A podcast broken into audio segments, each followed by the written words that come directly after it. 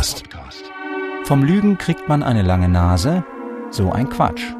Zu Besuch bei den Ausrichtern der Nasen-Weltmeisterschaft. Es ist ein dummes, evolutionäres Bedürfnis, und doch bestimmt es seit Jahrtausenden unser Verhalten. Von Körperteilen meinen wir Menschen, auf den Charakter unseres Gegenübers schließen zu können. Ein Überbleibsel aus einer Zeit, in der jedes Rascheln im Busch bedeuten konnte, gleich von einem Säbelzahntiger angesprungen zu werden. Ein Rascheln im Busch gleich Gefahr, ein Blick aus schmalen, dunklen Augen gleich Bösewicht. Der Mensch hat ein Überlebensinteresse am Verlässlichen, das wirkt bis heute nach. Und damit zur langen Nase. Schon die antiken Griechen schrieben über lange Nasen, dass sie Zeichen von Faulheit seien. Im Mittelalter mussten Narren lange Nasen haben, so dass sich deshalb kurznasige Spaßmacher Prothesen aus Wachs gossen, Schönheitsoperationen im Mittelalter-Style. Während der Aufklärung wiederum schrieb der französische Schriftsteller Cyrano de Bergerac geistreichen und ritterlichen Menschen eine lange Nase zu. De Bergerac selbst hatte einen enormen Zinken – und seit 1883 Carlo Collodis weltbekanntes Kinderbuch Pinocchio erschien, ist die lange Nase das Zeichen für einen Lügner. Dieser Text ist eine Suche nach der Wahrheit. Was ist wahr? Warum glauben wir dem einen mehr und dem anderen weniger? Wer mal zufällig im Fernsehen irgendeinen Horst Seehofer bei Markus Lanz diskutieren sieht, der weiß, die Wahrheit zu finden ist eine komplexe Sache. Klar ist, die Lüge ohne Wahrheit gibt es nicht. Warum fangen wir dann mit der Suche nicht dort an, wo Lüge und Wahrheit so nah beieinander liegen wie kaum sonst wo? Beim ersten, einzigen und damit auch größten Nasenclub der Welt in Langenbruck. Freitagabend, Dorfidylle. Im Festsaal des Nasenwirt sitzt die Nasenprominenz beisammen. Tausend Menschen etwa wohnen in Langenbruck, bequem erreichbar zwischen München und Nürnberg direkt an der A9. Wenn Olympia der Ursprung des Sports ist und Mekka das Mekka des Islam, dann ist Langenbruck das Pilgerziel der Langnasen aus aller Welt. Seit 1961 gibt es hier den Nasenclub. Seit 1981 tragen die Langenbrucker die offizielle Nasenweltmeisterschaft aus. Und weil alles, was offiziell erhoben wird, auch stimmen muss, kam damit auch die Verpflichtung zur Wahrheit. Da ist Christian Reichert, der Inhaber des Gasthofs, also der Nasenwirt. 46 Jahre alt, schwarze Brille, eine Nase wie ein Pfeil. Gemessen wird eine Nase von der Wurzel bis zur Spitze sowie vom äußersten Rand des linken Nasenflügels bis zum äußersten Rand des rechten. Die Summe der beiden Maße geht in die Wertung ein. Reichards Wettkampfmaße sind okay, aber nicht sonderlich herausragend, 98 mm. Um bei den Männern in die WM-Endrunde zu kommen, braucht man schon was Dreistelliges, sagt er. Bei Frauen bedeuten 103 mm bereits die Weltspitze. Das sind die Maße der Langenbrucker Krankenschwester Susanne Kläuber. Sie ist die amtierende Weltmeisterin.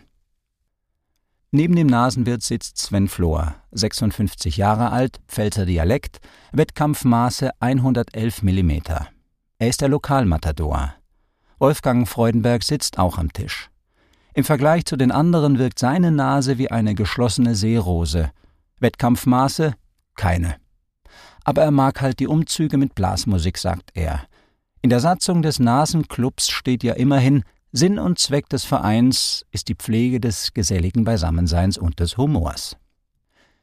Der unbestrittene Star am Tisch aber ist Helga Reichert, eine kleine Frau mit großem Lachen und noch größerer Nase. Ihre Wettkampfmaße 94,43 mm. Helga ist schon seit mehr als 20 Jahren dabei. Bei der Frauen-WM 2001 hat ein Reporter des Bayerischen Rundfunks mal ihre Wettkampfvorbereitungen mit ansehen dürfen – Seitdem nennt sie jeder nur noch die Hammerhelga. Eine vielleicht berechtigte Frage bei so vielen Langnasen, lügen die den Reporter eigentlich an? Die Philosophieprofessorin Petra Kolmer hat da eine gute Nachricht. Wir Menschen, sagt Kolmer, die an der Universität Bonn lehrt, begreifen Wahrheit in der Regel als eine Verlässlichkeit bei Dingen, die wir nicht beeinflussen können. Wie blöd wäre es, wenn wir jeden Tag neu herausfinden müssten, ob wir Wasser zum Trinken brauchen, Wie dumm wäre es, jeden Tag aufs Neue auszutesten, ob es weh tut, wenn uns ein Säbelzahntiger reißt. Für uns ist also wahr, dass Wasser den Durst löscht. Es ist wahr, dass Tiger töten können. Weil wir überleben wollen, suchen wir Menschen nach der Wahrheit und tauschen uns darüber aus. Kolmer sagt, deshalb ist es auch unsere Default-Einstellung, die Wahrheit zu sagen.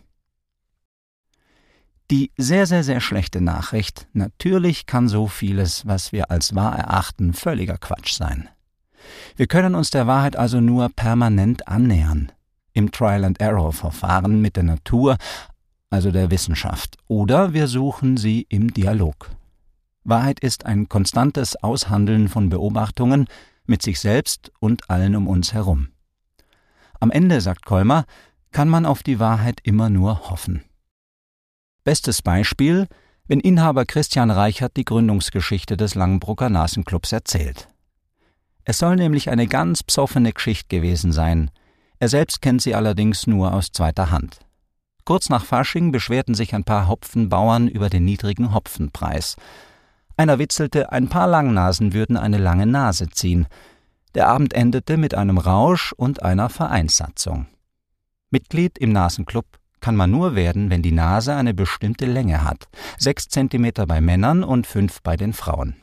Über die Mindestbreite kann man es auch in den Club schaffen, die liegt bei vier Zentimetern. Und weil schon damals alles Recht und Ordnung haben musste, gingen die Männer zum nächsten Notar. Der suchte auf der ganzen Welt nach einem vergleichbaren Verein, fand aber keinen. Und weil der Staat einen Notar als ganz besonders verlässlichen Menschen einschätzt, ist das mit dem ersten Nasenclub der Welt nun offiziell wahr. 400 Menschen sind inzwischen Mitglied. Sie kommen aus Österreich, den Niederlanden, Portugal und Japan. Mike Krüger von den Supernasen ist auch dabei, Thomas Gottschalk noch nicht. Reicherts Aufgabe als Präsident ist es, diese ganzen Nasen bei der WM zu vermessen. Er ist aus philosophischer Sicht dazu sehr gut geeignet, denn, Fun Fact, Wahrheit und Wirt sind derselbe Wortstamm. Beide sollen einem verlässlich dienen. Der elektronische Messschieber, den Reichert verwendet, ist auf den Hundertstel Millimeter genau geeicht. Es habe immer wieder Vorwürfe der Schiebung gegeben, sagt er und lacht. Vor allem die Österreicher seien da ganz vorne dabei. Deshalb ist jetzt immer ein Notar anwesend. Der Rechtsweg ist somit ausgeschlossen.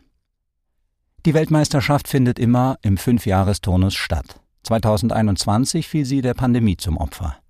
2026 findet die nächste statt und dann will Sven Flor endlich auf das Treppchen. Als Flor nach Langenbruck heiratete, dauerte es kein halbes Jahr, bis er vom Nasenclub gescoutet wurde. Wir Pfälzer machen schon viel Blödsinn, sagt er und lacht, aber das war schon ein anderes Level. Flor trat trotzdem oder gerade deshalb bei. Zweimal Vierter wurde er bisher. 2026 ist Bronze für ihn drin. Denn dann wechselt der niederländische Seriensieger Hans Röst vom Posten des Wettstreiters in die Jury.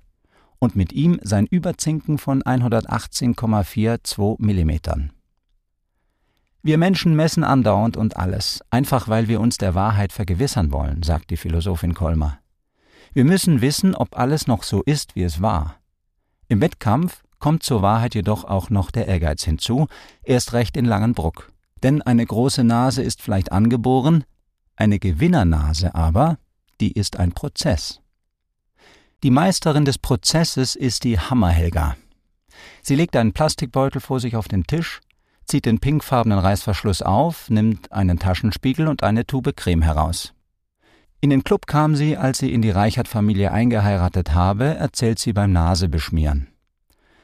Als sie ihren künftigen Schwiegervater das erste Mal traf, sei der ganz begeistert von ihr gewesen. Wer so einen wunderbaren Zinken hat, der braucht keine Mitgift, soll er gesagt haben. Helga hat das Vertrauen zurückgezahlt und wurde bayerische Nasenmeisterin. Fertig eingeschmiert, drückt sie ihren linken Zeigefinger ins rechte Nasenloch und drückt es nach außen. Mit der rechten Hand holt sie einen Hammer aus dem Beutel und fängt an, sich rhythmisch auf den Nasenflügel zu klopfen. Die Hammerhelga klopft und klopft und klopft, dreht sich zum Reporter und grinst dabei ganz breit. Des mache ich dann ein paar Stunden, bis sie gut angeschwollen ist. Wird das nicht langweilig? Ah, wenn's mal's blöd wird, trinke halt einen kurzen Kaffee und dann geht's weiter. Bei der WM 2011 haben sie mal einen erwischt, erzählen die anderen derweil, der hatte sich einen Tampon in die Nase gedrückt, bis ins Hirn auf. Das sei aber gegen die Regel. Die Nase muss frei sein. Ein Hopfenbauer hat zum Beispiel an die Enden eines Zirkels kleine Metallplättchen geschweißt. Vor Wettkämpfen dehnt er so seine Nase und damit die Wahrheit Stück für Stück. Geht das nicht zu weit?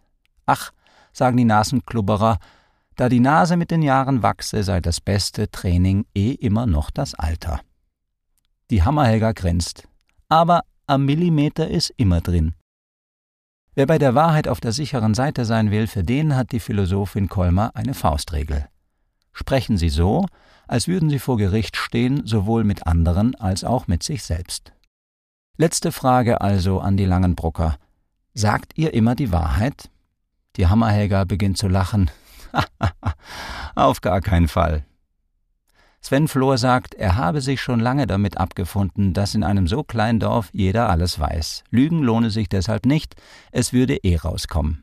Genau deshalb gehöre das Lügen ja dazu, unterbricht ihn die Hammerhelga. Einmal hätten ihr Mann und sie deshalb erzählt, ihr Mann hätte ein uneheliches Kind. Manche sind so neugierig, die wirst du nur los, wenn du ihnen sagst, was sie hören wollen. Sechs Monate haben sie die Lüge nicht aufgelöst, es war ein Mordspaß. 2011, zu ihrem 50-jährigen Bestehen, haben die Nasen einen Brief an den bayerischen Ministerpräsidenten geschrieben. Ob er nicht ein Grußwort für die Festzeitschrift schreiben wolle, fragten sie. Horst Seehofer meldete sich Wochen nicht, bis Christian Reichert plötzlich am Drucktag doch noch eine Mail bekam. Die Nase ist ein starkes Stück Persönlichkeit. Wer einen guten Riecher hat, wer die Nase immer in den Wind hält, der lässt sich ungern jemand vor die Nase setzen und noch viel weniger an ihr herumführen. Ein großes Riechorgan ist deshalb mehr als nur eine Laune der Natur, es ist eine kraftvolle Aussage über ihren Träger.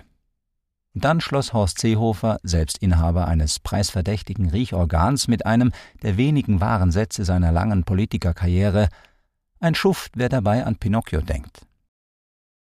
Ein dickes Aber zum Schluss. Denn zur Wahrheit gehören in der Regel immer zwei einer, der sie sagt und einer, der sie hören will. Vor ein paar Jahren war die Hammerhelga mal beim SWR in einer Quizsendung eingeladen. Sagt die Wahrheit heißt die. Drei Menschen präsentieren dort einen witzigen Fakt über sich. Prominente müssen dann herausfinden, welcher der drei lügt. Es geht um Menschenkenntnis, um den Blick hinter gesellschaftlich vorgefertigte Klischees. Als die Hammerhelga dran war, erzählte sie von ihrem Nasentitel. Keiner hat ihr geglaubt.